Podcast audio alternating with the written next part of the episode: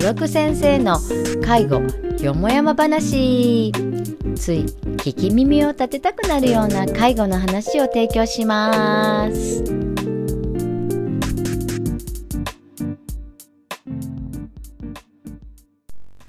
こんにちは、酒井です。こんにちは角ですどうですか、調子は？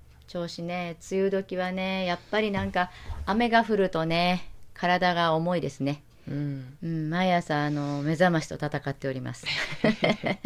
酒井さんは？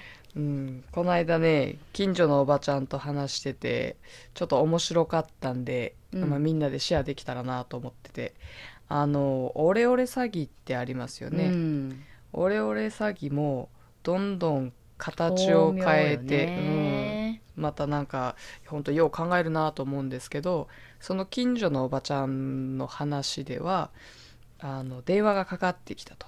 はい。で息子さんの名前うん。まあ高弘でもいいわ、うん。まあ、高弘ってことにしてうん「あもしもしお母さんたあ俺高弘だけど」ってちゃんと名前を語ったらしいんですよ。実際の息子さんの「で高弘だけど」って「風邪ひいてて今ちょっと声が変わっちゃってるんだけどさ」って言って「ごほん。ごほん」んで体調が悪いんだよ。ごほんごほん」うん。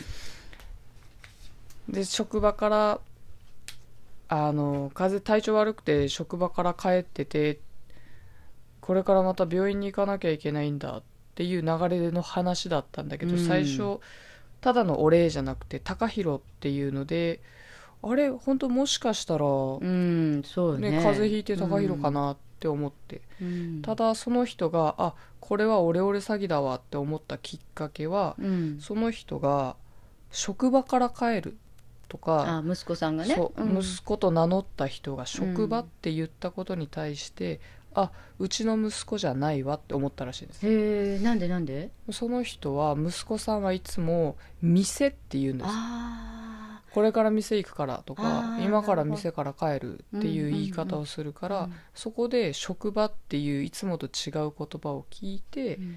そのおばちゃんはあこれはオレオレ詐欺だわ。私のところにもかかってきた。ってえワクワクして その息子さんは一緒に住んでないの？住んでないですね。まあ住んでるって言ってもまあ1時間とかちょっと離れたところだけど、うん。まあ、近所ではないけどうんで喜んでそうで喜んで。余裕やね。私にもオレオレ詐欺がかかってきたわと思って。うん。でだからちょっとた時間もあるし付き合おうと思ってまあその人の話をいろいろ聞いて。うん。で多分あのもう途中でだんだんなんか面倒くさくなったから「うん。ああ私ね息子死んだから」すごいオチって言ったら、その電話をかけてきた人が「うん。ああおかんと声が似てたからついいろいろ喋ってしまった」って「うんおかんと似てたからもうあんた高弘って名乗って電話してきたやん」みたいな。でそれはやっぱりちゃんと警察に電話あをして。あそうようねん、でこんな感じでオレオレ詐欺がかかってきてうん。息子の名前をやっぱ使ってたからちょっと気持ち悪いと。っうん。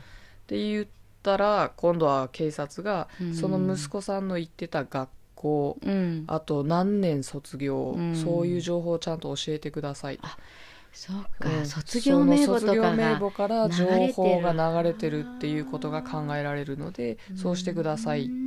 あともう一個は警察の人がそこまでオレオレ詐欺って分かって楽しんでるんだったら、うん。あのどこどこでうん。お金を受け渡すとか、その受けおとり？ドラマやね、取引日時とかうん。場所とかを聞いて切ってくださいみたいな。でもそれはちょっとやっぱり怖いよね、うん犯罪に関わるのはね。ね。うん。逆恨みとかも怖いじゃないですか。でもそれってねそのその近所のおばちゃんっていくつくらいの人なんですか、70ぐらい？ぐらいだね、うんまあ、まだ若いし、そういう判断能力のある方っていうのでねよかったなと思うんですけど、うん。これやっぱり軽く一人暮らしされてても軽く認知障害を持ってる人、うん。そんな人だったらそんな判断せずに息子が病気でとかってなったらお金出しちゃいますようん。ね。だからやっぱその方も言ってたんだけどやっぱ息子の名前を使われてて、うん。まあ、風邪ひいてちょっと今声がおかしいけどごめんねっていう感じで言われて、うん。職場っていう言葉があったからあれって思ったけどそうなくって今交通事故でなんとかみたいになったら気づかなかったかもねとは言ってそうですよましたね。ね。怖い怖い。うん今ね認知障害という言葉が出たんですけど、うん前回ね、えー今日は少し認知症のことをお話ししますって言ったので、まあ、認知症とは何ぞやっていう話を少ししようかなと思うんですけど先ほど私軽い認知障害っていう言葉を使ったんですけどね、やっぱり認知障害を持ってる人と認知症の人っていうのは違うんですよ。うん認知障害物忘れとかがね顕著になっていったり、えーちょっとやることがとんちんかんになってきたりしてお医者さんを受診してある検査があるんですけどね、まあ、科学的な検査と質問みたいなね。そういうののレベルであこの方は認知症ですよって言われたら認知症の人って呼べるんですけどそうじゃないその手前ちょっと高齢で少し昔のね言葉で言われてちょっとボケちゃったかなっていう人たちはまだ認知症ではないんですよ。認知障害を持ってるっていう感じね、でねある時ねあのーまあ、現場で見てて思ったんですけどたまたまその日いつも来られない方が振り替えで来てた時にねある女性が「ああなた例えばですよ田中さん前私と同じ曜日に来てたわよね」っていう話をしたんですよ。うんでそこにいたあの本当にスマートな男性なんですけどうん「いや本当だよ田中君久しぶりだね」って。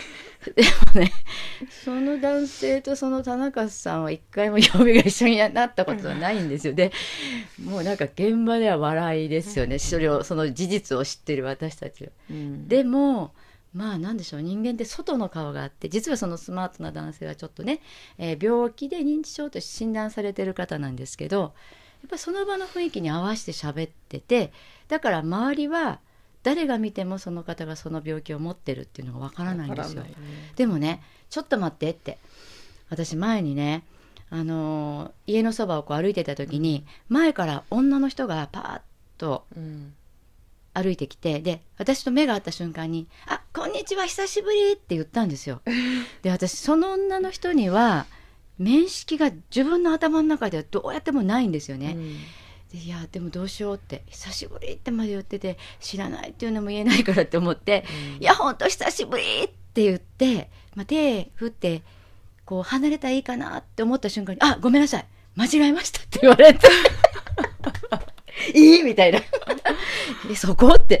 でもうなんかすっごい雰囲気も悪いですよね。もう、でうん。慌ててねそこからねなんなんあの人と思ってね離れたんですけど でも結局私はその時も今もまあ自分で分かってないだけかもしれないけどとりあえず認知症じゃないわけじゃないですか、でもその場を取り繕って話合わせてるじゃないですか、で何が言いたいかっていうと人はその認知症の人がそれをするとほら認知症だからって言うけど、うん。それって人間として当たり前の？うん。なんかその場を壊さないように合わせるっていうことができてるうん。大人の行動ですよ。そうね。で何が言いたいかっていうと世間は認知症っていうねうん。病気にすごくフォーカスしてるんですよ。うん。でも認知症ケア専門士の私たちはうん。認知症のその病気の、えー、なんでしょう症状にフォーカスしちゃいけないって習うんです。うん認知症の人じゃなくって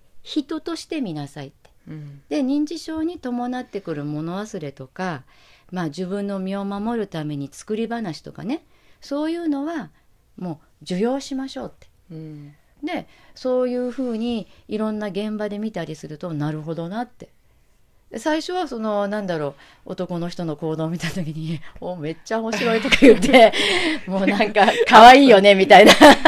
会ったことないし。ねえしみたいな、うん。だけどよくよくその日の晩考えたら私も同じようなことしてるじゃないって。うん。だからやっぱり今から私が皆さんに伝えていきたいのは確かにその脳の気質障害の病気なのでねあの司令塔が壊れるといろいろうん問題は出てくるんですよ。でもその人元その人がすごく持ってたいい面にフォーカスしてその人を逆に認知症扱いしてがんじがらめにしないっていう視点がねうん。大事なんかなって思いました。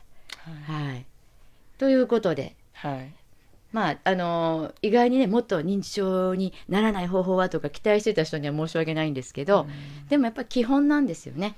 えー特にこう人と向き合う現場ではね酒井さん、うん。やっぱりあのー先入観から入ったらダメですよね。うん。本当そうですよね。うん。だってね、あの来られる前に体験の前にこう起用歴って言って病気の履歴とかいっぱい見てその人を見た時にね以前ありましたよね、うん。あの90歳でうん。病気のデパートって書いてあってどんな人が来るんだろうと思ったらピンピンした人が来ててっきり息子さんだと思って話してたらねその人だったりとかね、ううん。ん、だからまあやっぱり先入観で人を見ないっていうポイントでしょうかね。ははい。じゃあ次も前どんなトピックスが出てくるか。お楽しみですよね。